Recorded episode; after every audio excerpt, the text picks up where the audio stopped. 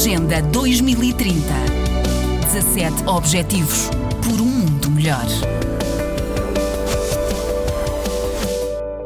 Primeira análise foi feita por António Vitorino, o diretor-geral da OIM, a Organização Internacional das Migrações, veio a Lisboa reforçar o que tem dito. Primeiro, as migrações em todo o planeta vão continuar a crescer. Segundo, não há qualquer invasão do norte pelos cidadãos do sul. 80% das migrações até acontecem precisamente do sul para o sul, com a África a ser um exemplo paradigmático. António Vitorino deixou também uma nota. A rejeição dos migrantes é muito maior eh, no sul do que no norte. Destacou alguns casos em que são adversas as reações a quem vem de fora, nomeadamente as reações registadas em países como a África do Sul e a Nigéria. Disse também que aos tradicionais motivos eh, que levam as pessoas a migrar, eh, como a pobreza ou os conflitos, junto juntam-se agora outros eh, com destaque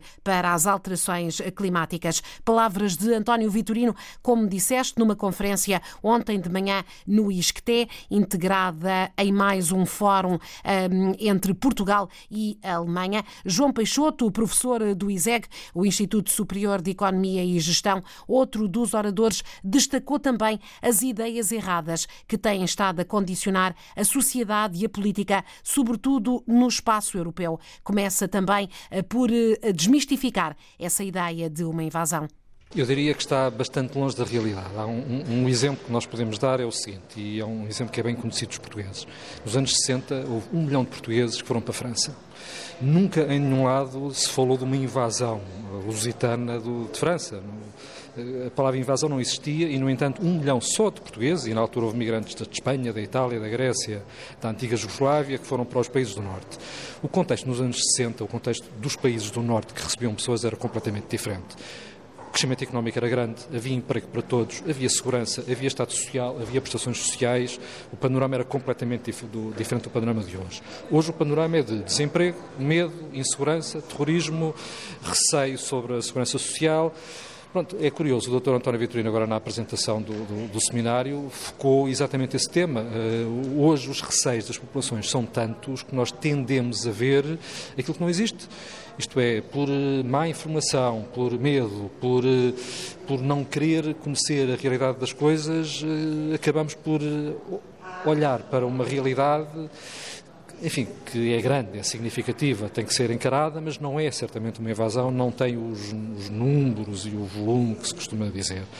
Uh, as migrações são uma realidade importante, tendem a aumentar, há, há, razões fortes que nos dizem que vão aumentar, a economia, as guerras, o clima, uh, porém os números envolvidos não são dramáticos e, sobretudo, as consequências das migrações não são de forma nenhuma tão dramáticas como às vezes se diz. Uh, também costumo dizer agora no caso de, de Portugal que uma das razões pelas quais Portugal está um bocadinho fora deste debate europeu é que aquilo que realmente coloca preocupações aos portugueses não são as entradas de estrangeiros, são as saídas de portugueses.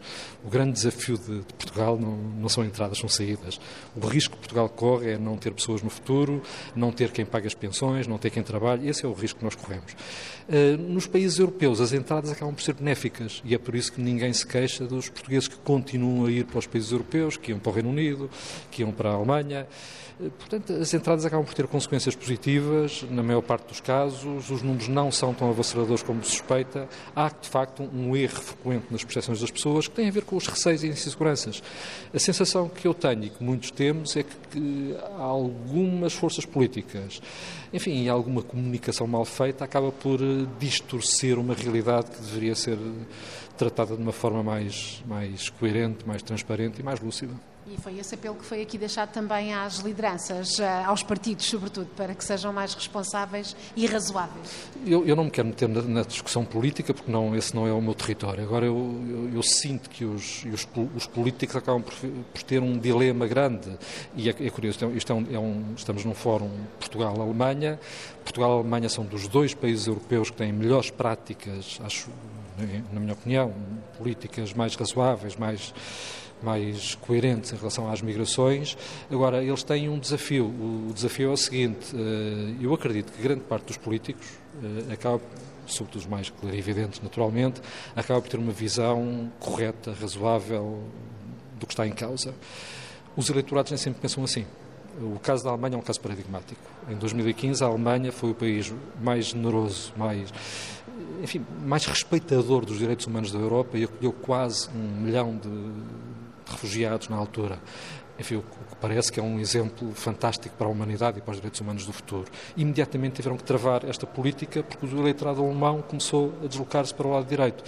O papel dos políticos acaba por ser ter que se posicionar entre o que que pode ser uma política clarividente e as vontades das maiorias. E as maiorias muitas vezes acabam por por receios, por inseguranças, por não perceber bem os problemas, por não ver bem o que está em casa, acabam por influenciar negativamente as, as, políticas. João Peixoto, professor e investigador do Instituto Superior de Economia e Gestão, foi um dos oradores eh, nesta conferência eh, sobre perspectivas eh, da migração, ação política e compromisso cívico. O Fórum Portugal-Alemanha voltou a juntar ontem em Lisboa especialistas de vários países para debater este ano um tema que marca a atualidade. Agenda 2030. 17 Objetivos por um mundo melhor.